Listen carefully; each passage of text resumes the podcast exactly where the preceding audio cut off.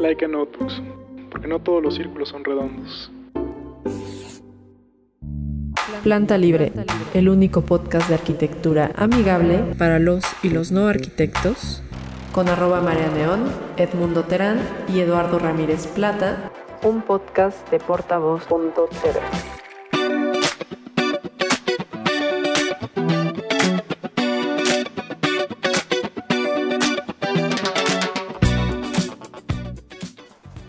Hola amigos. Hola. Bueno, pues ustedes saben quiénes son, quiénes somos. Bienvenidos de vuelta a su podcast favorito para los y los no arquitectos, Planta Libre. Yo soy arroba María Neón. Yo soy Edmundo Terán, arroba espacial, Edmundo Terán en las otras que, redes. Que nunca contesta. No, que contesta tres meses después. hago mi mayor esfuerzo. Bueno, hay que tenerle paciencia al, al, al rookies. Pero no dejen de seguirlos en nuestra página de Facebook, descargarnos, compartirnos en Spotify, rankearnos en iTunes, etcétera. Trolearnos. No nos troleen, por favor. No sean así. Quiéranos mucho. Nosotros los queremos muchísimo. Y saludos a E. Ramírez Plata. Saludos a E.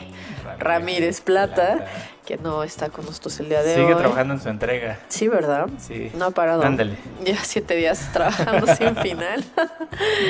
y bueno, todavía estoy en la semana de festejo de mi cumpleaños porque estamos en un vortex de tiempo y vivimos en el pasado. Pero bueno, dicho todo lo anterior, ¿de qué iba a tratar el episodio de hoy, Edmundo?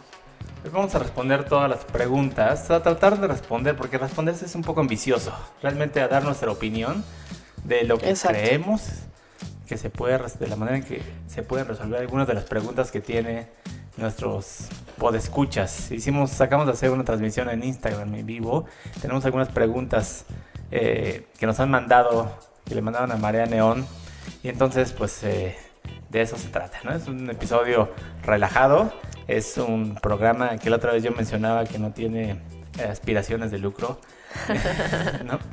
Entonces hacemos lo que nos gusta, nos gusta compartirlo y ahora decidimos pues hacer como una réplica y, mencionar a toda la gente que hace posible este proyecto. Como les hemos dicho, nosotros estamos por ustedes y para ustedes. Solo no sean jefes tiranos, ¿eh? Porque luego se ponen bien intensos. Pero decidimos dedicarles el episodio de hoy a todos que nos siguen, que nos escuchan, que están atentos a las redes, que nos comparten cosas, los libros que les gustan también. Entonces, creemos importante darles ese espacio y voz a sus mensajes. Entonces, pues Aquí vamos. Arráncate, mariachi. A ver, Si nos dejan.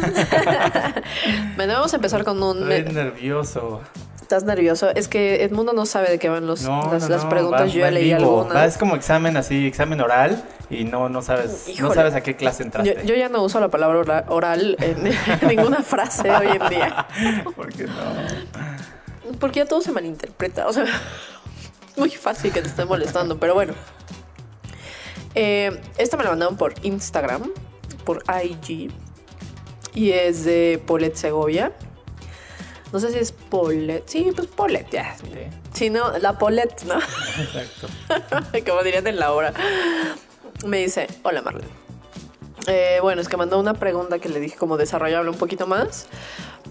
Pero eh, se refiere a en el diseño de interiores como medio para el fomento del aprendizaje. Ay, güey. Ay, En la carrera hice mi tesis sobre una biblioteca universitaria y descubrí muchos artículos interesantes de estudios que han realizado con respecto a cómo influyen colores, mobiliario e incluso la ventilación para el desarrollo del aprendizaje tanto en niños de preescolar hasta alumnos universitarios. Es una pregunta ruda, ¿eh? sí. En fin, me apasioné por el tema y es algo que me gustaría escuchar más. Por ejemplo, las escuelas Vitra. También hay una arquitecta que se especializa en ese tema que se llama Rosanne Bosch. Creo que es danesa, si no mal recuerdo. Como nota al pie, me gusta mucho su programa, espero no lo dejen de hacer, es lo que escucho mientras trabajo y es el medio por el cual me mantengo informada sobre el mundo de la arquitectura. Mil gracias por eso, felicitaciones y saludos. Ella Gracias preguntaba en un inicio sobre... eh, ñam. ahorita les doy el dato. Téngame paciencia, amigos, soy un poco lenta para manejar. Sí, es que... mm, A ver, ahí les voy, ¿eh? Dice Quam. Me gustaría, es que ella pedía un programa que hable sobre la arquitectura para el aprendizaje. Mm, y ya lo le pregunté como que desarrollar un poquito más la pregunta. Bueno, le contesté, no le pregunté. Y es lo que te leí. O sea, la cara del mundo es como poker Ah, face, así de- ¿Cuántas, ¿Cuántas cosas puede ocurrir en la arquitectura para el aprendizaje, no? O sea, pensando en las escuelas públicas. Que es un este, horror, las ¿no? Bibliotecas, mediatecas. O sea, prácticamente en toda la arquitectura aprendemos algo. Aprendemos a comportarnos, aprendemos a ordenarnos, aprendemos sé, cultura, ¿no? Entonces, Sí, es un tema súper complejo y que sí puede dar para un programa en específico, pero yo partiría, hace mucho tiempo tomé un diplomado que se llamaba Homo Ludens en el MUAC y creo yo, o la premisa o el principio del, del diplomado era sobre cómo nosotros aprendemos a través del juego.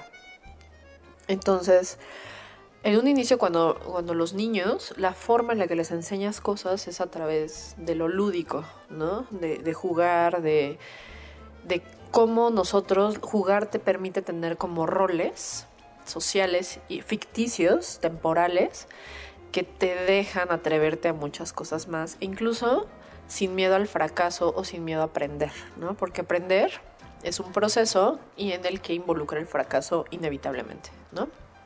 Entonces, yo lo que opinaría al respecto del comentario que nos hace Paulette es eh, pensar en que los espacios que están destinados al aprendizaje tienen que ser lúdicos.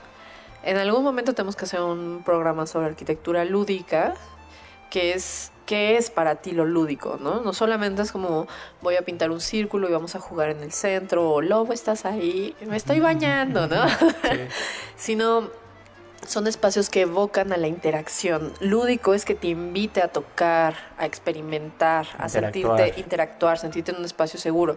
Porque muchos museos que son interactivos funcionan mejor como a- con respecto a museos en los que todo está en vitrinas y oye, no toques, oye, no te pases de esa línea. sí. Que, que de alguna forma también es una experiencia artística.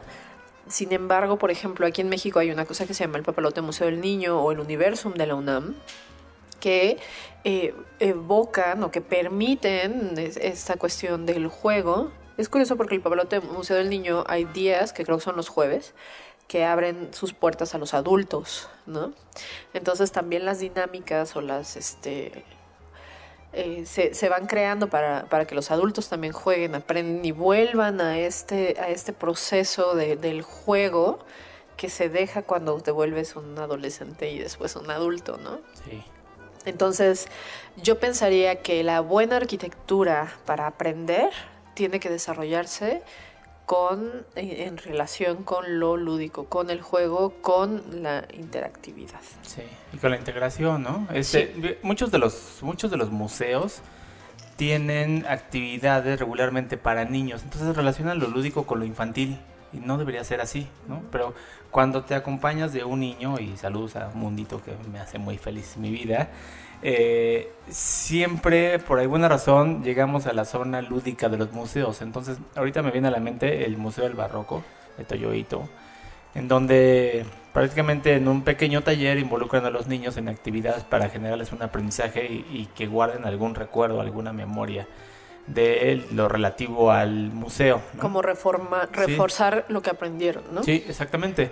Ahora, tampoco se necesita irse acompañado de niños o, esperar ese tipo de lugares. La otra vez Gaby, Gaby Zavala me contó una experiencia que se me hizo muy, muy bonita, en donde en un museo, este, eh, llevaron un grupo de niños a un museo de arte contemporáneo y lo que hicieron es sentarlos en torno a una obra de arte que decidieron e hicieron que los niños analizaran solamente una obra. No tenían que ir a copiar todas las fichas técnicas, sino tenían que ver detenidamente la obra y decir qué estaba pensando, qué estaba viendo el pintor, si hacía frío, hacía calor, eh, la sombra, no sé. Entonces bastaba una sola pieza para hacer que los niños recordaran ese museo y ese momento, ¿no? Entonces, prácticamente nosotros cuando recorremos algún espacio tratamos de tratar de abarcar todo lo más que se puede, pero al final salimos eh, eh, salimos motivados, pero la motivación se terminó en dos horas, cuando llegó la hora de la comida y, y, difícilmente recordamos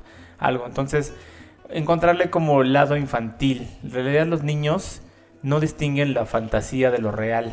Entonces, eso es muy bonito, pensar en fantasía y, y, encontrar el lúdico realmente a cualquier espacio, ¿no? Entonces, ahí está el Museo de Memoria y Tolerancia, tiene un taller también muy padre para niños abajo, que es donde pueden participar adultos.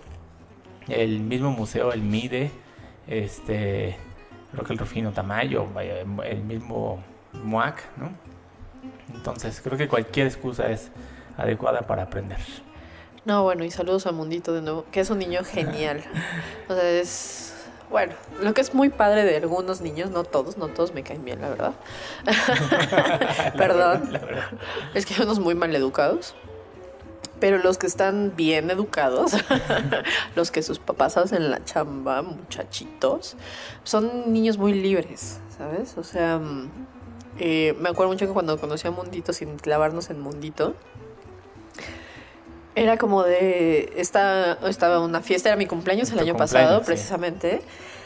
Y estaba sonando música y estaba al lado de mí hecho bolita, ¿no? Y le dije como, ay, ¿qué estás haciendo? Y le hacía cosquillas. Y son una canción y le dije, a ver, bailate esa.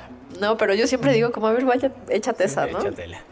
Y entonces agarra que se para en, la, en, la, en, la, este, en el asiento este como de banca. La banquita de picnic. Ajá. Y se levanta y empieza a moverse sin nada de ni pudor, ni vergüenza. Sin preocupaciones. Sin preocupaciones, siguiendo el ritmo con una alegría increíble que dices, ¿por qué siempre perdemos eso conforme nos vamos haciendo adultos, no?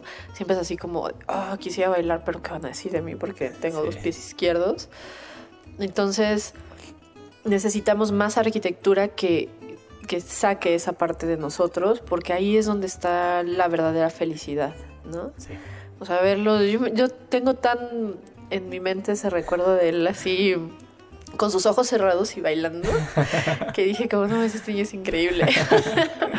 Porque aparte como muy desenvuelto, me parece es otra historia, ¿no? Relajado. Relajado.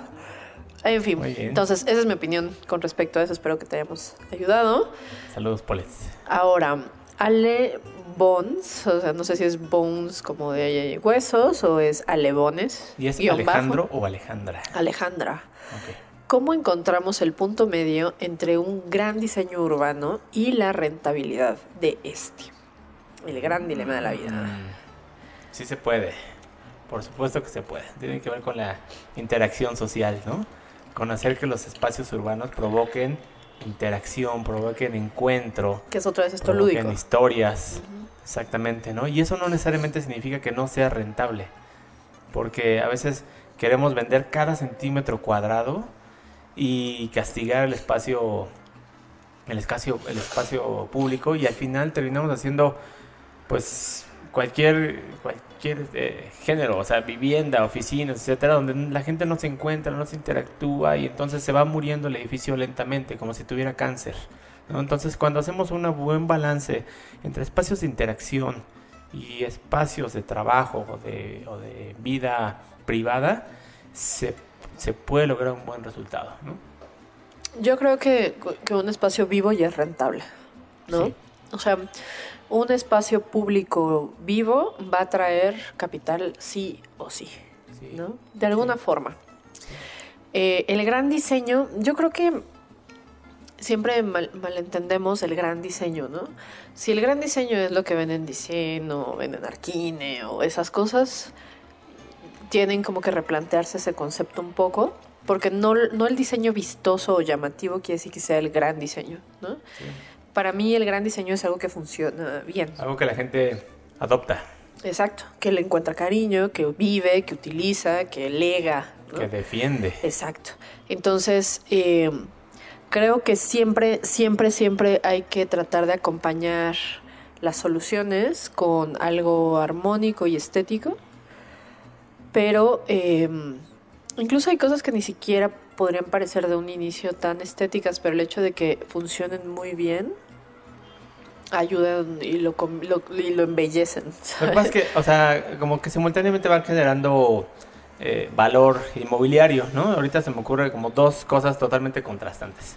Uno es la mexicana, ¿no? que puede ser un parque muy fifí, que queramos, muy difícil de llegar, muy alejado, etcétera, pero es un parque muy bonito, con un diseño de paisaje muy bien hecho, ¿no? Se, se vive muy bien el fin de semana, la gente que hace picnic, que visita, realmente te sientes casi en otro país, muy bonito, ¿no?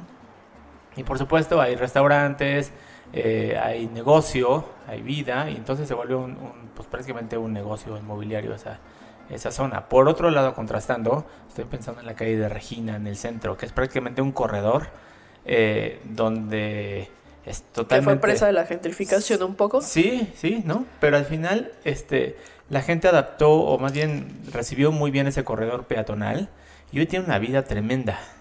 O sea, se nota, se siente, se siente rudo el lugar, pero a la vez hay cierto nivel de inseguridad. O sea, hay tanta, de seguridad, perdón, hay tanta gente, tanto movimiento, sin ser, sin ser madero, ¿no? Sin ser la calle de madero. Y eso va generando también un mayor valor a los inmuebles. Y piénsenlo así, amigos. O sea, ustedes cuando digan, ay, ¿cómo voy a invertirle el espacio público? Bueno, donde hay gente pasando el tiempo, leyendo, platicando, jugando, andando en bici, va a tener necesidades de cosas. Una tienda donde comer, donde tomarse el café, una chela, lo que sea, ¿no? Entonces, a la larga, un espacio que está vivo y que todo el tiempo tiene flujos de personas, pues va a ser potencial de ingreso de capital. Sí, sí. Caminar, caminar, caminar. Caminar es muy importante. Como siempre, mi alarma de la hora de dormir. y temprano, pues esperamos, bueno, esperamos haber eh, dado respuesta. R. Alejandro de LT dice: ¿Cómo mejorar el medio? Híjole, para que la arquitectura de- deje de ser un paradigma clasista. Tan, tan, tan, la cara de Edmundo.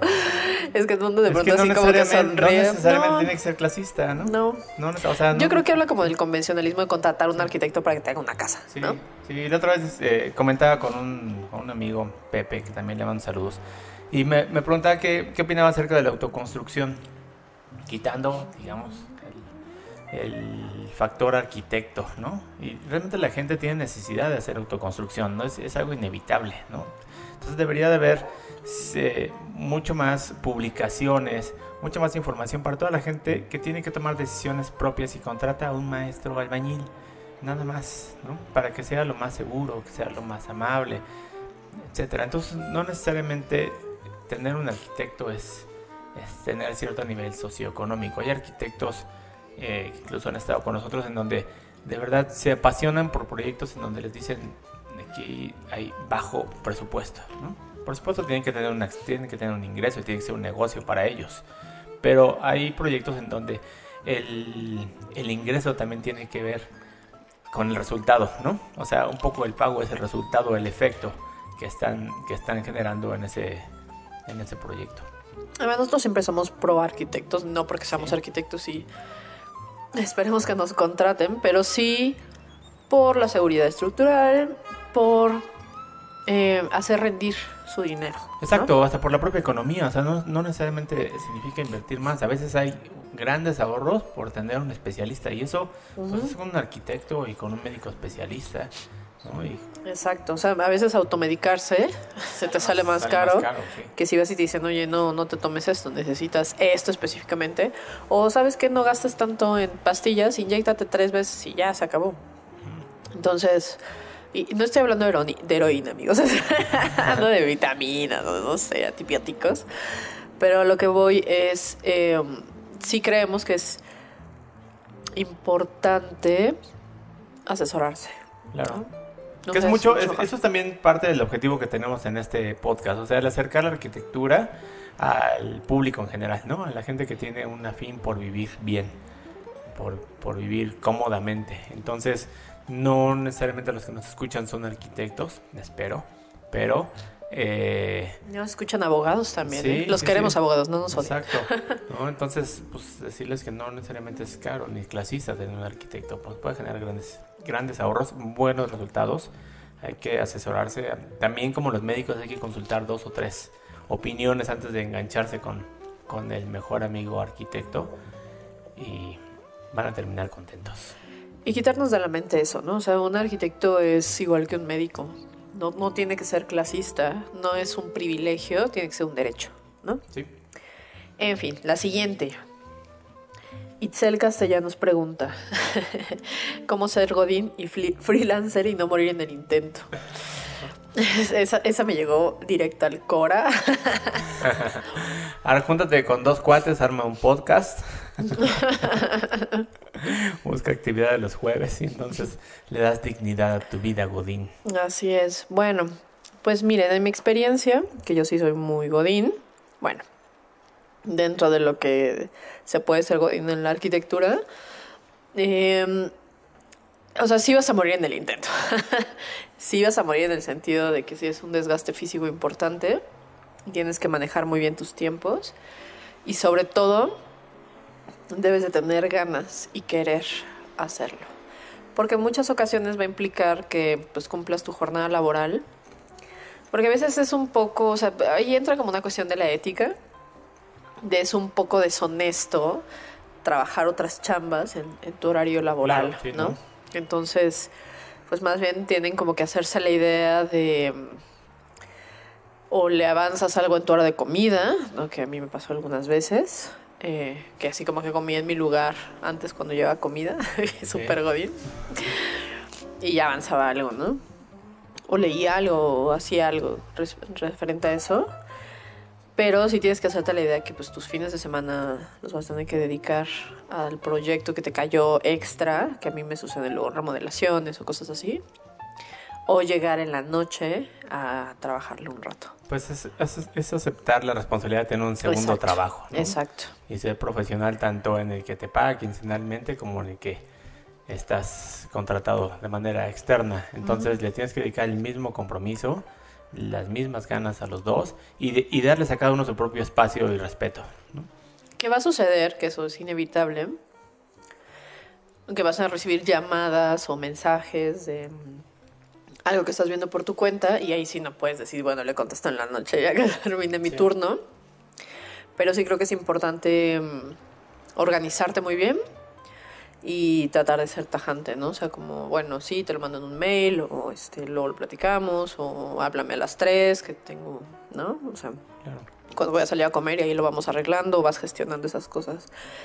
Tratando de no, mm, eh, como decía mi mamá, o dice, el que a dos amos sirve con uno queda mal, dice mamá. Claro. Que no tienes tanta razón, madre, pero, pero creo que todo está, la clave está en la O organización. sea, el problema es cuando esos dos amos están en el mismo horario, ¿no? Ándale, Pero sí. si estableces con tu cliente particular una fecha de entrega y, y estás administrando el tiempo que tienes realmente para dedicarle a ese proyecto, pues entonces no es que tengas, este, dos, o sea, sí tienes dos personas a quien le estás reportando, pero son dos trabajos y podrías tener tres y podrías tener cuatro, ¿no? Así que simplemente es necesario organizarse y, y echarle todas las ganas para que ese sea el primer pie que pongas afuera del mundo del godinato. Abandonemos el godinato, amigos. bueno, eh, Saulo Hernández-L. ¿Cómo pensar fuera de la caja? Wow. Casi, eh, como lo decía yo hace rato, hay que pensar como niño, pensar inocente, pensar como si no existiera, como darle la... O sea, es, parece fácil ¿Tú decir, piensas darle- fuera de la caja? Sí, sí, o sea, hay cosas en las que sí tienes que pensar como... pues, ¿Qué pasaría si Yo pienso fuera de la caja. tú... Es que profesionalmente yo no sé, o sea, no... No, ¿no? Este... Profesionalmente no, no tenemos una relación Bueno, despídense del último para- episodio del para- mundo. O sea, bueno, los años que estuvimos acá, pues prácticamente no nos permitía mucho trabajar. Sí. Cuando trabajamos juntos no nos permitía mucho pensar fuera de la caja, ¿no? Entonces, el, por ejemplo, el hacer arquitectura efímera me parece que es un excelente ejercicio de pensar fuera de la caja y hacer eh, preguntas, ¿no? Yo creo que, que tienen que alimentarse de cosas. O sea, vean todo el cine que puedan, lean todo lo que puedan, no importa qué, solo háganlo. vayan, caminen, recorran, viajen, conozcan. Y todo eso te va a permitir ir rompiendo convencionalismos, paradigmas, Patrones. patrones. Lean filosofía a veces. Digo, hay cosas que ya están así como muy anticuadas. Hubo una vez alguien que me escribió sobre... mm, ¿Qué me dijo? No sé si fue Kant, que muchísima risa. Que me dijo como, ah, Kant está de moda, ¿no? Y yo, depende de qué año hables. Hoy en día muchas, muchas, mucho, mucho de esa ideología ya no está vigente, pero sí creo que es importante estarse enterando de qué es lo que pasa en todos lados, ver, ir a exposiciones, o sea, a veces pensar fuera de la caja no es solamente un discurso asimilado en un TED Talk que se encontraron en YouTube, ¿no? Sino es eh, quizás alguien en Cambodia que está haciendo una instalación que quiere decir algo y eso va a cambiar la forma en la que tú percibes las cosas. Aunque no lo estés, aunque no seas de Cambodia, aunque no seas un artista, pero creo que sí es muy importante mm, todo el tiempo estar al pendiente de qué es lo que pasa y estar viendo y consumiendo cosas. Sí. Ahora, Sí, no, no. Sí, o sea, a veces pensar fuera de la caja, o sea, te obligan a hacerlo cuando hay alguna restricción.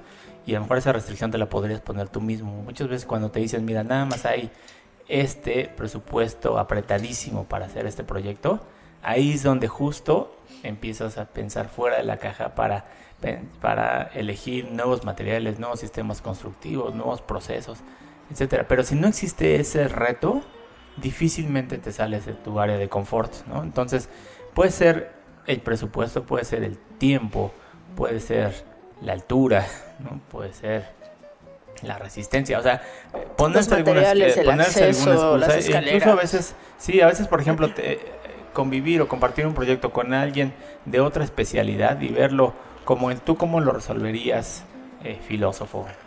eh, O a qué le prestan atención, ¿no? Exacto, ¿no? es bien curioso. Te hace, te hace ver los proyectos de otra, desde otra visión. Hasta relacionarse con gente que, que practica otras disciplinas. Sí, ¿no? O sea, aprendes muchísimo de cómo nosotros abordamos diferente los problemas y las soluciones con las herramientas con las que contamos, ¿no? O sea, no es lo mismo abordar un problema con un matemático que con un ingeniero, que con un arquitecto o con un ilustrador Sí. o un fotógrafo. un ¿no? cineasta. Ajá.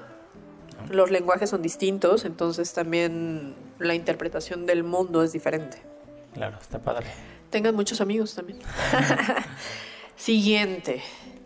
Eh, John Narr dice, acabo de entrar a la Facultad de Arquitectura. Consejos para los nuevos estudiantes. A ver, esa te la dejo Edmundo. Acabas de entrar a la facultad de arquitectura, pero hace como ocho meses, porque el ciclo escolar empezó. Pues así que acaba, acaba, acaba. Acaba, pues, así ¿no? como que acabar, acabar. Ya ahorita estás en tu segundo semestre y te queda más o menos.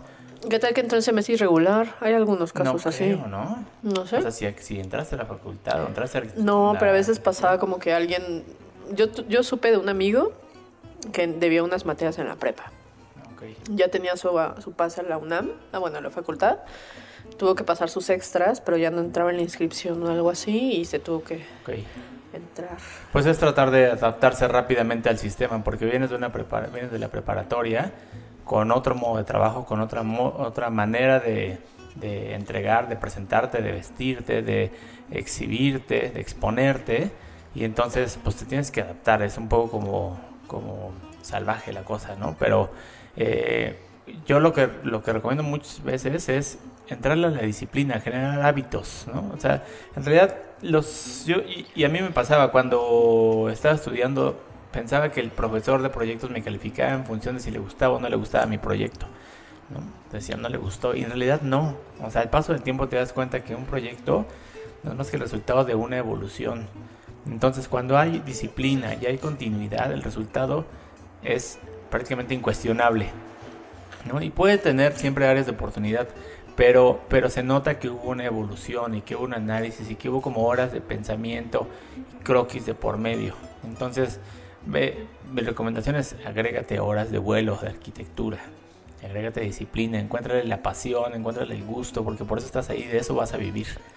No, y so- lo, que, lo que dice Edmundo un poco es, eh, se nota cuando algo está mucho más trabajado que otra cosa, ¿no? Eh, no es lo mismo una solución de una casa que hiciste 15 minutos así un bosquejo como una repentina, a que sí llevas, que es un poco lo que les contaba en el episodio pasado de, de mi jefe diciéndome por qué no has resuelto los detalles. Y yo le decía, no, tengo que resolver las generalidades porque ahorita lo que necesito es ganar esta área, ¿no? Y después ya voy a empezar a, a cómo quedaría mejor esta puerta, ¿no? ¿Cuántas formas tengo de en este mismo espacio resolver un baño y un vestidor? Hay cinco al menos, ¿no? O seis. Y alguien puede decir como, no mames, ¿cómo va a haber seis? Pero sí. Entonces de pronto, entonces ahí empiezas con ese análisis meticuloso de, bueno, yo ya tengo este espacio delimitado para una recámara, baño y vestidor. ¿Cuántas formas de resolverlo hay? ¿Cuál es la mejor? Esta me beneficia por, puedo ganar más vestidor o no, o las ventanas o no, o este La iluminación la natural. iluminación natural, o quiero ahorrarme en, en, este metros lineales de instalación, etcétera, ¿no? O sea, o quiero darle un detalle arquitectónico decorativo, o este, o quiero que sea súper funcional, compacto. Hay muchas opciones, pero eso viene después de resolver la generalidad, ¿no? O sea, siempre hay que ir como de lo general a lo particular. Sí. Y se nota muchísimo cuando algo es muy general y cuando algo ya es mucho más particular. Claro, y yo estoy seguro que la arquitectura no es un tema, o sea, no es una profesión de genialidad, o sea, no naces siendo genial, ¿no? Simplemente hay que trabajarlo, hay que madurarlo, hay que analizarlo, desglosarlo, separarlo. Y hay gente más empática también. Sí, claro, hay gente que le Y sale más muy disciplinada, ¿no? Sí, le sale muy bien y tiene habilidad porque tiene que también capacidad de observación o de atención, ¿no? O ha tenido eh, experiencias que le permiten eh, entender mejor cómo se solucionan las cosas. Hace rato que decíamos de cómo proyectar, cómo aprender a proyectar, ¿no? Pues, pues proyectando, practicando. Y entonces, si nunca proyectas, nunca has tenido ese ejercicio, pues difícilmente vas a, aprender. Y si no vas a lugares de, oye, como, por ejemplo, cuando, ahorita que son, que estás entrando a la universidad o no, que hace un ratito ahí, yo lo que te puedo recomendar es observar todos y cada uno de los lugares a donde vas. Cómo funcionan, ¿no? A veces cuando nos ponen como, sobre todo en la escuela, que te ponen estos ejercicios de un auditorio, ¿no? que es un monstruo, de pronto yo pienso como, ¿por qué de pronto haces ese tipo de proyectos en la universidad? Quinto Centro semestre. cultural. Centro Cultural, segundo semestre. Yo hice uno en segundo semestre. Que dices, ¿qué es lo que haces? Sonificas y se acabó, Sí. ¿no? Ni siquiera alcanzas a definir un edificio. Entonces, van a tener proyectos de esos. Un aeropuerto. Yo hice un aeropuerto en quinto semestre y el otro día pensaba como todo lo que hice se gustó mal. ¿no? Entonces, yo lo que les sugeriría es observar todos los lugares a donde van, un auditorio, cómo llego, cómo entro o cómo accedo, ¿no? ¿Qué hay ahí? Cómo, o sea, del- voy a hacer un- una explicación breve, ¿no? La Auditorio Nacional de aquí a la Ciudad de México, que si ustedes nos escuchan de otro lado, pues es un, un mal necesario. es hermoso, lo tienen que conocer. Pero ¿qué pasa, no? O sea, ¿qué pasa si yo llego a pie? ¿Qué pasa si llego en bici? ¿Qué pasa si llego en transporte público? ¿Qué rutas de transporte público hay? ¿Qué pasa si llego en coche? Entonces, primero es el acceso. ¿No? Hay un gran, una especie de atrio, ¿no? un vestíbulo enorme, las escalinatas. Luego llegas y hay un, un, este, un filtro, que es el, el primer corte, filtro, el corte, el corte. Del, del boleto. En el momento en el que rompe el espacio público y el espacio privado. Entonces tú ya vas con tu boletito y tienes otro gran vestíbulo donde hay pues estas islas de, de cosas que venden, ¿no? Palomitas, chelas, churros, ponche cuando es el cascanueces y así, ¿no? Y ahí están las pantallas, o sea, es, es como muy curioso ya cuando lo empiezas a analizar y desmenuzar, pero es muy importante. Entonces ahí ya están las pantallas de las puertas, ¿no? Cuáles son los accesos eh, y los horarios y donde escuchas el primera llamada, ¿no? La señalización, dónde quedan los baños, está dividido en dos niveles, entonces te dice cuál es el nivel 1, 2 con respecto a la información que tú tienes en tu boleto, ¿no? Porque tú no tienes que sabértelo para poder llegar. Después, bueno, ya están dónde están ubicados los baños. ¿Son visibles o no son visibles? Y después, ya cuando estuviste ahí un rato, tienes que entrar y tomar tu lugar y cómo funcionan esos lugares, ¿no? Entonces ahí tienes que o subir unas escaleras o entrar directamente dependiendo donde estés, si es palco, si es acceso general, A, B, C, etcétera, ¿no? Entonces ya una vez que cruzas ese segundo filtro, que es donde están otras personas diciendo, ¿cuál es su número? con la lamparita y te llevan. Pues ahí ya ves como ahora sí el recinto por sí mismo, ¿no? Que es la tramoya y toda esta historia y las o sea, como las butacas y demás. El sistema que tiene para, para, que es muy curioso, porque son tubos de PVC. El sistema que tiene acústico, ¿no? Y uno pensaría que es así, wow. ay, güey, ¿no? Pero ahí está la genialidad del diseño.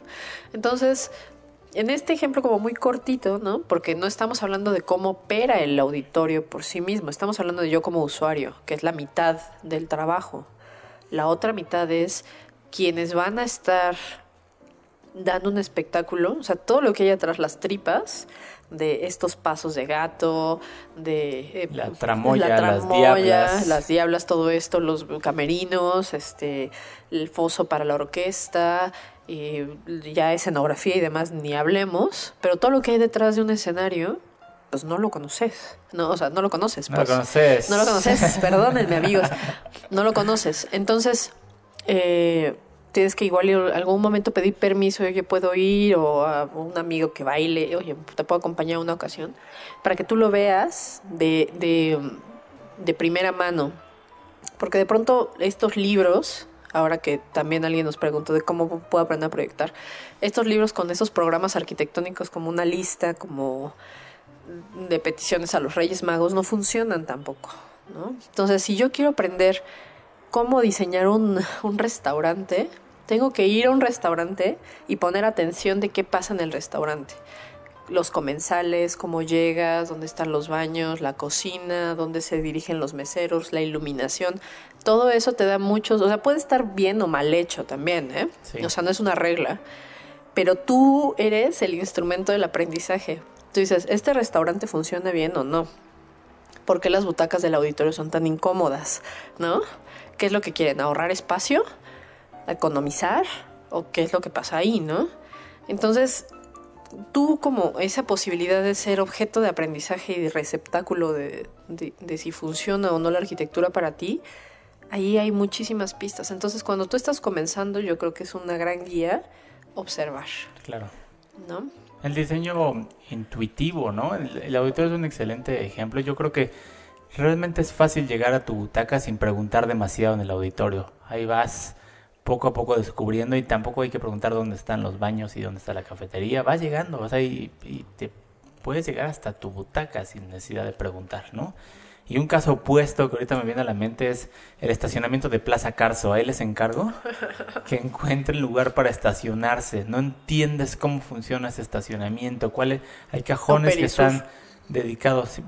Ponle Perisur, todos los cajones son para los clientes, para los visitantes, pero en Plaza Carso son para oficinas, luego para visitantes, luego hay un código de colores que no entiendes, ¿no? Y este y encuentras estacionamiento y ya total ya vas medio tarde a la cita o al encuentro y luego acuérdate dónde dejaste el coche.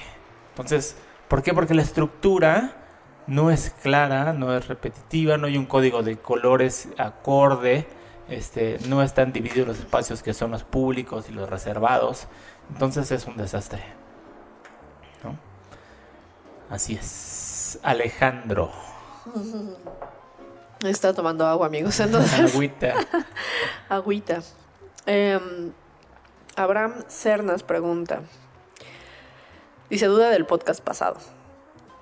¿Qué opinan de los intercambios académicos en la facultad? O en general. Ay, nos agarramos del chongo.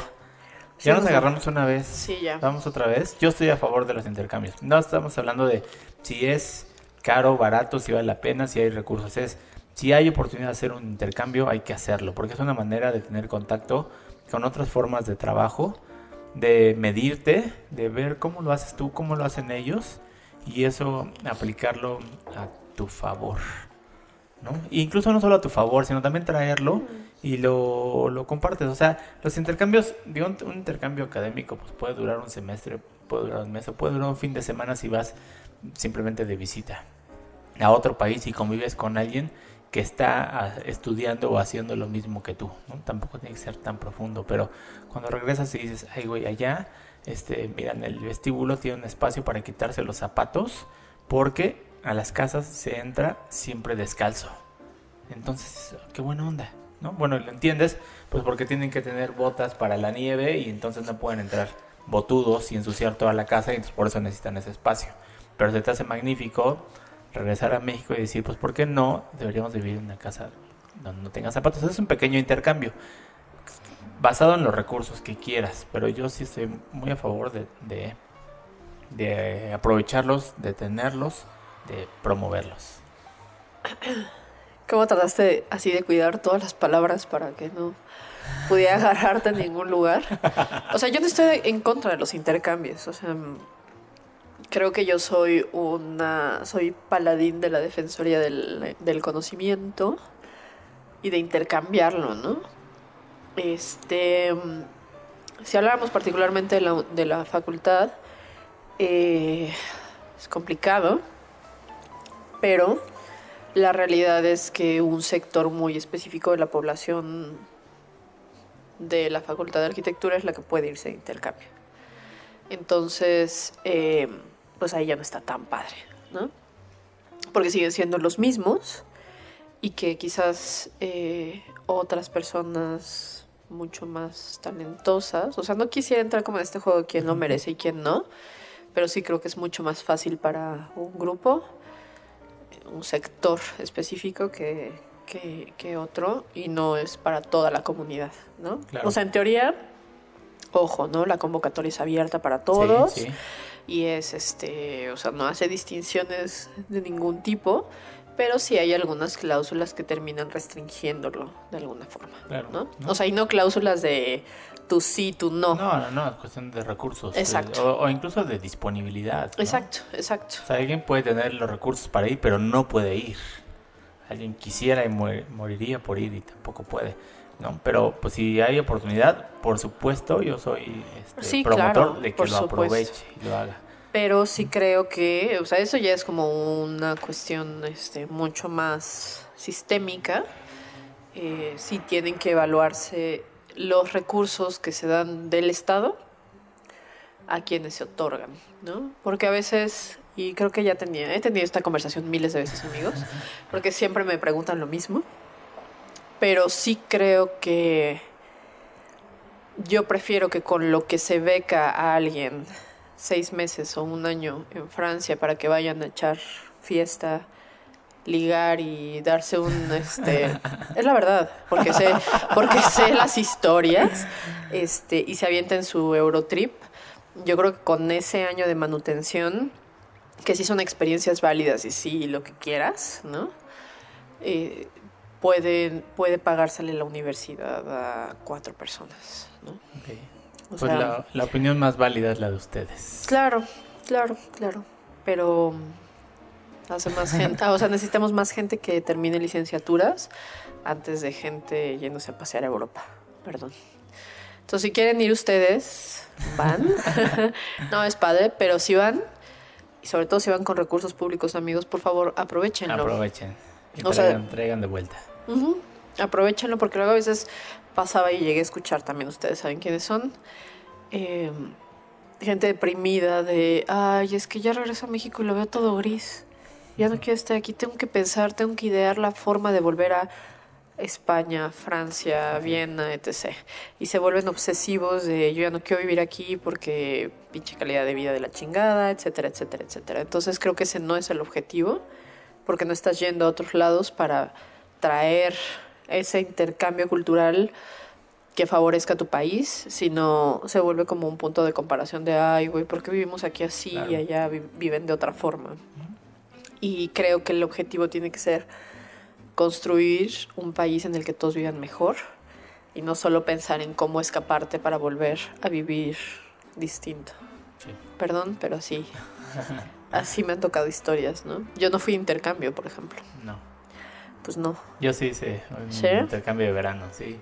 ¿A dónde te fuiste? A la Universidad de San Antonio en Texas. Órale. Cuando muy al principio era como los pocos intercambios y era solamente de verano, entonces eran cinco o seis semanas. Y lo hacían bilateral, ¿no? O sea, alguien Sí. venía y O sea, se un semestre iba un grupo de la facultad y en el siguiente semestre venían. Y, y fue realmente una gran experiencia, ¿no? Muy rápida, pero, pero muy, Pero muy padre. rica, sí. Sí, no. ¿no? Y también, o sea, ta- también, o sea, tienes que aprovechar y también tienes que festejar. O sea, no todo es sin, obviamente, nada más a, No, pues obviamente No, vas a ser amigos y así, hacerla pero, pasarla padre también. Y siempre sí. te deja, o sea, siempre te deja aprendizajes, aprendizajes propios de arquitectura, ¿no? Sí, sí, sí, o sea, sí, pero también te digo, o sea, no es que yo sea una amargada del- o que esté resentida porque yo no lo hice, ¿no? O sea, lo hice, yo no lo hice con toda la conciencia de que no lo iba a hacer y por qué. Pero al final sí eran muchas historias de no revalidaron ninguna materia porque ninguna pasaron porque no asistían a la universidad. Así. Pura pachanga. Y era así de, ay, es que me fue a Francia, pero no hablaba francés. Este, pues en el mes que me dieron de propedéutico y este, pues no le cachaba, fui a unas clases, no les entendía nada y pues ya mejor me dediqué a, a este, A, a pasear. a mochilear por Europa. Este, y pues ya ni modo, pues no me revalidaron materias y pues me voy a echar medio año más en la universidad ya en México, pero pues ya lo he vivido quien, o sea, ya el paseo ya quien me lo quitó. Entonces, sí creo que hay muchísima gente, muchísima gente esperando una oportunidad para hacer un bachillerato, que tienen que recorrer kilómetros para poder ir a una escuela en unas condiciones, ahora que hablaban de, del aprendizaje y la arquitectura, que es algo muy curioso, ¿no? Hablábamos de por qué tiene que ser lúdica y de pronto te enteras de niños aprendiendo en condiciones infames, ¿no? Sí. Pero son tantas las ganas de aprender que este que ahí están. Entonces, yo sí preferiría como redireccionar. Perdón, pero bueno, está bien. sí. Son válidos todos los puntos ¿No? de vista. Yo ya había dicho que estaría padre que trabajen, o sea, un verano antes en algo Para pagarse. para pagarse el intercambio. Sí. Y ahí sí ya que hagan lo que un quieran. esfuerzo adicional, Exacto. ¿no? Sí, Ok. pero bueno. Lo ya. pasamos a la mesa de sugerencias. A- a- a- lo voy a anotar con mi máquina de escribir invisible en la libreta De invisible de cosas que no me importan. Muy bien, punto explora pregunta. ¿Cómo contactan a los gestores o a la gente que les ayuda con los trámites? Bueno, para hablar de eso tenemos que ser... El mundo sonríe, te dices, no, ¿por qué nos quieren ventilar, amigos? Yo, yo trabajo en una desarrolladora inmobiliaria. Soy una mercenaria de la arquitectura, a veces, no siempre. Tenemos un área de gestión.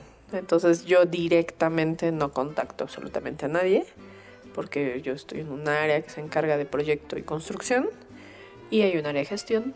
Entonces lo que sí es que luego tenemos pláticas de, oye, esto, aquello, etcétera.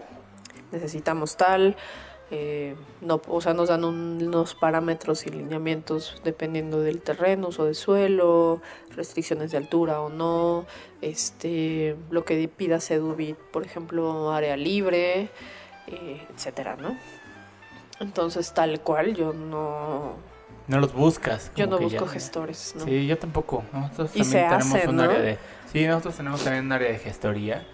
Que, Que luego no son arquis tampoco. No, no, no, no. Realmente yo no sé qué estudiaron, pe- pero se van Son- especializando. Son como leaks, en- son sí, licenciados, son más son licenciados, más abo- licenciados. o sea, de abogados que, que Sí. arquitectos, ¿no? y se van especializando un poco en la arquitectura o entendiendo cuáles son las necesidades. Entonces sí, es- sí es eh, muy adecuado que tener una conversación con ellos muy al principio para entender cuáles son las cosas que hay que cumplir desde la gestión del proyecto, desde el inicio del proyecto, para también facilitar que todos los trámites vayan cubriendo como marca la norma, ¿no?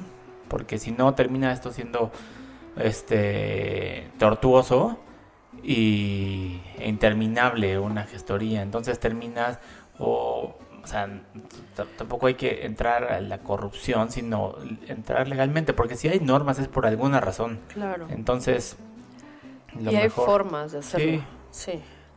Y, esta, y también Punto Explora nos pregunta, segunda pregunta, dice, ¿y cómo lidian con la mafia de los sindicatos? ¿Mordidas? ¿Cooperan?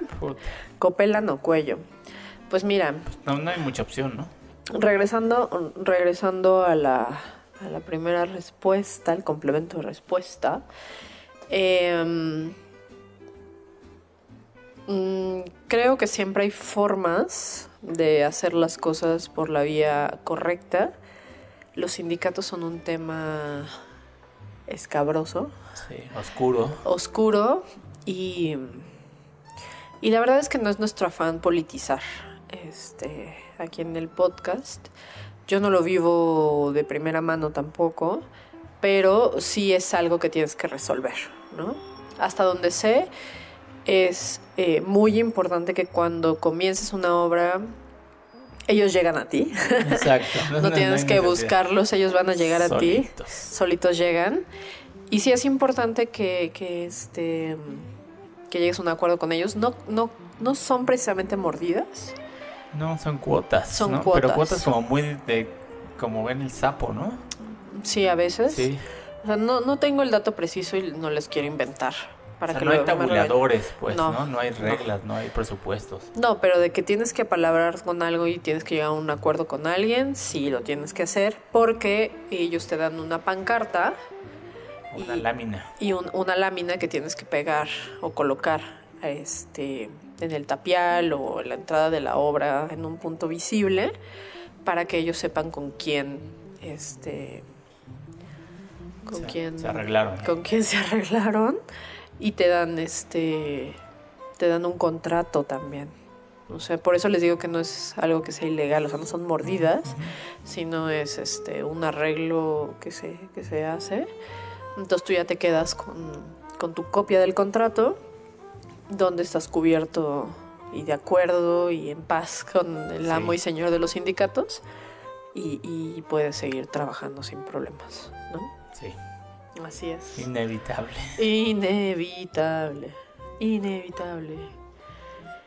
¿Qué más? Eh, tenía por allí otro mensaje. Nos queda poco tiempo. Ya nos vamos. Eh, bueno, quería ser, eh, quería ser arquitecto, terminé siendo ingeniero arquitecto. Esta es la última, ¿no? Nos vamos. A ver. obra y causa del destino, me desespera no saber proyectar. No, yo tengo un colaborador en la oficina.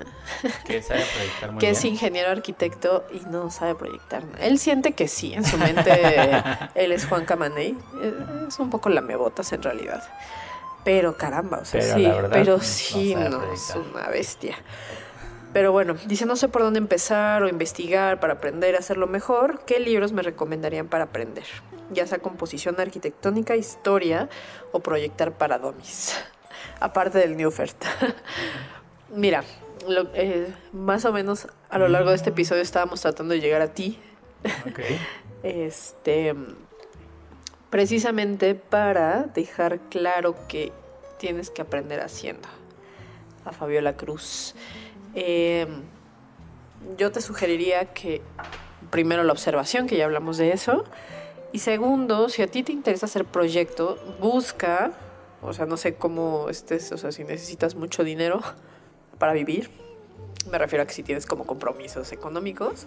Si no, si estás en condiciones de ser medio becaria, yo te sugeriría que entres a hacer unas prácticas o algo a un despacho que se dediquen exclusivamente a proyecto y ahí es donde vas a aprender, ¿no? O sea, la mejor forma de aprender a proyectar es en el oficio sí hay un montón de parámetros, sí hay un montón de libros de teoría, sí podemos meternos a la historia de la composición, a la teoría de la composición arquitectónica, pero al final se queda como en la observación de la práctica de alguien más, ¿no? Entonces la única forma de aprender a proyectar es enfrentándote a esos problemas y resolviéndolos, ¿no? Sí, Porque sí, también cada despacho es distinto. O sea, por ejemplo, mis tabuladores o mis tablas o mis referencias y rangos de áreas, de soluciones y demás están supeditadas a lo que hacemos en el despacho, en la oficina, ¿no? Que es vivienda residencial este, de lujo. Entonces, yo mis áreas están específicamente estudiadas para eso, ¿no? Yo sé que cada una de mis recámaras debe llevar baño y vestidor y con unas circulaciones de tantos, o sea, metro veinte mínimo, pero de pronto tú puedes hacer vivienda eh, media en la que pues si la recámara principal tiene baño y vestidor y las recámaras secundarias closet y comparten un baño, ¿no? Y todos son válidos. Entonces, eh, sí tiene mucho que ver con el proyecto o el objeto arquitectónico o el producto. O sea, no es lo mismo hacer oficinas o retail o este Vivienda.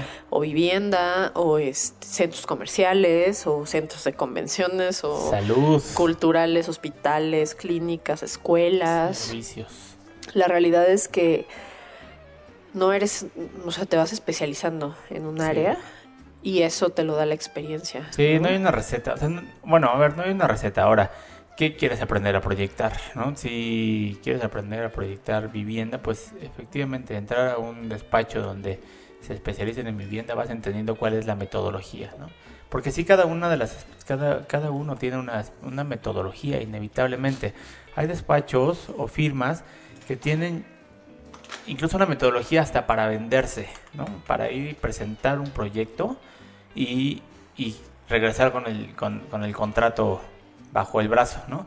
Pero después, ya que tenemos un, un terreno o un espacio y un programa arquitectónico, hay una metodología que seguir para poder llegar a un buen resultado, ¿no? Entonces, ahí tiene que ver desde la investigación, eh, programa arquitectónico, análisis o síntesis espacial, aprender de antropometría, de ergonomía, ¿no? este, relación de espacios, diagramas de funcionamiento, eh, diagramas de relación de espacios, los primeros bocetos, eh, una aproximación a una primer planta arquitectónica, pero ya hay que pensar en volumen. Entonces, aprendes con la práctica, aprendes con eh, formando parte de un grupo de trabajo en donde te asignan a lo mejor resolver una sala de juntas y, y ya, entonces en esa sala de juntas tienes que definir si es una mesa redonda, ovalada, cuadrada, eh, si hay sillas en el perímetro, si están acercadas, si hay una, plana, una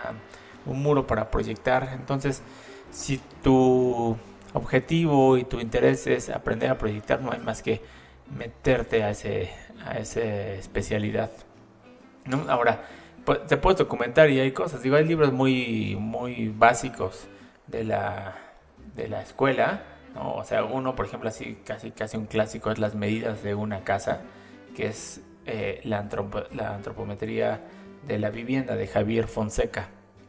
Entonces ahí, pues no es que con ese libro aprendas a proyectar, pero sí aprendes que el cuerpo humano tiene un, una, una dimensión y una relación con el mueble, ¿no? Y un área o espacio para circular y para sentarse o para moverse. Y entonces, cuando haces un proyecto que está bien diseñado, pues significa que el ser humano está haciendo sus funciones adecuadamente, que tiene un espacio para circular, para eh, circular de ida y vuelta, para encontrarse, etcétera. Entonces, pues esa es una, este, dos, como comentamos también, abrir los ojos, hacer, hacer croquis, tratar de eh, buscarte un lugar y hacer una planta arquitectónica de ese espacio. A mí me preguntaban sobre un libro de diseño de interiores que ya les había dicho que si la arquitectura es de hacer, los diseños de interiores es mucho más de hacer y de observar, ¿no? Entonces, pero hay uno que te da como los principios básicos, ¿no? Que también el ojo se va entrenando, ¿no? Pero se llama Diseño de Interiores, un manual de Francis D.K. Ching, que ya les debe de sonar el nombre, y Corky Pingelli. Entonces, eh, hay una segunda edición que creo que es ampliada y demás. Yo tuve la primera hace mucho tiempo donde ves isométricos y, y vistas, este, dos, tres, cuatro puntos de fuga, O sea, el asunto con este libro, por ejemplo, es que creo que es muy básico y un poco obsoleto a las vistas y las posibilidades que te da hoy en día la, la computadora, para sonar como tía. El ordenador. El ordenador. Entonces ya puedes hacer tantas cosas, ya puedes hacer como un mock-up, ¿no? Como con una fotografía, meter de recortes que vas haciendo en Photoshop de los muebles, por ejemplo, que aunque no te dan tal cual una profundidad espacial específica, le ayudan al cliente a darse una idea de cómo se va a ver el espacio con todos los elementos que estás eh, proponiendo. Puedes hacer recorridos virtuales. Me pasó en una cita ayer que la es la prometida del hijo de uno de los clientes es arquitecta, ¿no? Y nosotros sabíamos que esa es la peor pesadilla que te puede suceder, ¿no? Entonces, em, pues fuimos a ver el departamento y todo esto y querían que yo les ayude con los muebles. Y de pronto uno de los departamentos pues va a ser un regalo para, para ellos ahora que se casen. Entonces dice, ay, es que yo había trabajado una propuesta de amueblado. Pero me da mucha risa porque este enseña en su celular. Eh, ella hizo como un sketch de la sala, puso unos bloques de, de muebles así X, un comedorcillo y unos sofás así, bloque genérico. Y grabó con el celular los cambios de escenas. O sea, ya ves que pones escenas. Sí, sí, sí. y cuando cambias de escena como que gira todo, o sea, como si fuera un mini recorrido, porque de hecho de ahí salen los recorridos, solo que Sketch, bueno, V-Ray renderiza cada uno de los fotogramas para después juntarlos y hacer un video, ¿no? Pero ella lo hizo en la vista. grabó, exactamente. Cambiando de una vista a otra, la grabó. Cambiando de una vista a otra lo grabó, pero así sin renderizar, o sea, nada más el, el sketch con las barras de herramientas y todo eso. Y me dio mucha risa porque mis clientes estaban como, ay, por Dios, nosotros pensamos que ibas a tener un dibujito, pero mira nada más, o sea, como súper impresionados. y yo lo vi y dije como, güey, Le echaron flores. o sea, no, es que ellos no tienen ni idea. Sí, claro. No, y yo que lo veo digo, güey. O sea, ni es un recorrido virtual, o sea, yo he tenido proveedores, por ejemplo, que nos diseñan cocinas y llegan con los óculos, ¿no? O sea, ya con, con la vista este, renderizada para que, de forma de que tú con los lentes la veas y te muevas dentro. Ajá, exacto. Órale. Que esa ya es una, esa es una función que te lo da este V-Ray también. Sí. O con el iPad, o sea, con el sí, iPad. sí. Es la- lo mismo, solo que tú tienes iPad y se, y se vuelve realidad virtual y estás moviéndolo y ves los muebles ahí ubicados en el espacio físico. Entonces me, me llamó mucho la atención ver cómo se, se morían así de, ay no, es que mira, ve, vuélveles a enseñar el video. Y así, o sea, mal modelado, con los bloques que dices, no manches, si quieres hubieras bajado unos de Natusi, amiga, ¿no? O sea, échale ganitas. Bueno, fue su recurso, su presupuesto. No, pues. ¿No? Entonces es, es como muy curioso. Y, y a lo que iba es. O sea, ya están todas estas herramientas en las que te puedes apoyar como profesionista. Pero lo básico está en documentarte, ¿no? De qué hay, sentir el espacio, o sea, como volverte súper sensitivo y sensible con lo que hay alrededor de... Lo, lo sientes, o sea, va a llegar un momento, se los juro, se los prometo, lo vas a sentir como, híjole, es que este sillón siento que está raro ahí Sí. a ver, voltealo, o no lo voy a proponer algo más chico, o sea, aunque la escala o el espacio te pueda dar utilizar cierto tamaño de muebles, por ejemplo, dices, no, lo siento raro, no tiene... O sea, por ejemplo, en estos departamentos fue un concepto del proyecto que es un desarrollo que yo no diseñé, en el que está la cocina abierta, el- el- la sala de tele y luego comedor y estancia. Ok. O sea, como medio achorizado. Sí, sí. Y entonces, pues en cuanto me pasaron los planos, les dije, La sala estorba. les dije a mis jefes como, oye, pero ¿por qué está la sala de tele en- Exacto. al lado de la cocina? Exacto. Ya para mí, o sea, lo lógico es yo cocino y voy a llevar el comedor. Si tengo una reunión y está medio pasando en la cocina, que es una cocina abierta, pues lo lógico es que tengas el comedor, una mesa de apoyo donde puedas como extender ese espacio. Y mi sala de tele, juntarla con la sala regular, ¿no? No, es que es un nuevo concepto, no sé qué. Vimos a los clientes y así como, porque la sala de tele aquí, ¿no?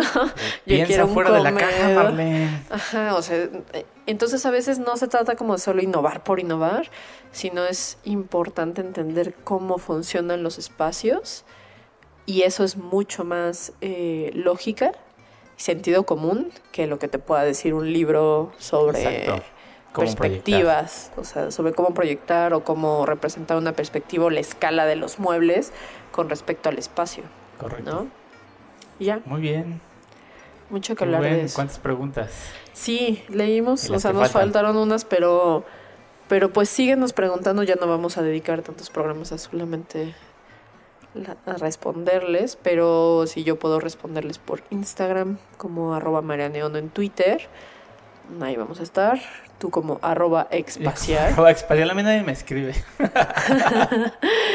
es que ustedes no son tan... Es que ustedes no les contestan. No, exacto. y ya saben que Eduardo es como E. Ramírez Plata, padrísimo. Exacto. Un saludo de nuevo a nuestros aliados de Laika Notebooks. Revisan su página en www.laikanotebooks.com. Y tenemos sorpresas pronto, esperemos. Sí, hoy es 22 de abril. Ah, sí. Sí, ya. Jesús, no, pues cómo les fue en Semana Santa. ya nos surge, bueno, estamos todos acá en el pasado, pero ya nos surgen unos días, ¿no? Ya, ya. ¿Tú vas a estar, tú te vas toda la semana? Yo, yo estuve en casa en Semana Santa. Preferí no salir. Órale. Entonces vengo descansadito. Yo fui, yo iré, fui ¿Tú estuviste? en Guanajuato. Estuviste en Guanajuato. Sí. Ah, qué padre. Ay, ya bebí. Cuéntame, cuéntame cómo te fue. cuéntame cómo quieres que te vaya. Yo espero desayunar en San Miguel. Ok. Este, hay un lugar riquísimo en San Miguel, creo que le llaman el Callejón de los Milagros, si no me equivoco. Em, y ya me muero por comerme una guacamaya y comer carne asada, perdón, perdón amigos veganos, y unas micheladas. Ay, no, ¿por qué pides y el calorón que hace allá. Muy bien. Entonces, Nos vemos pues en gracias San Miguel a y nos todos. vemos en Guanajuato. Sí, de la vida no vale nada. Gracias por todos. escucharnos. Sí, saludos a Eduardo, Saludos, Eduardo. que sí escucha cuando no viene. Sí, sí, sí. Cuando, cuando viene no escucha. Esperamos que hoy, 22 de abril, ya hayas terminado, ¿no?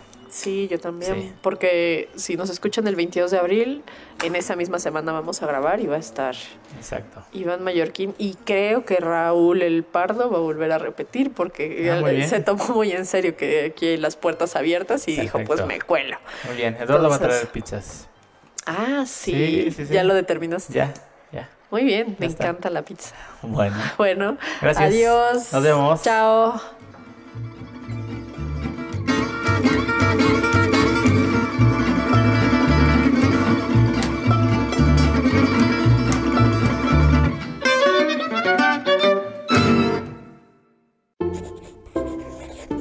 Laika Notebooks, porque no todos los círculos son redondos.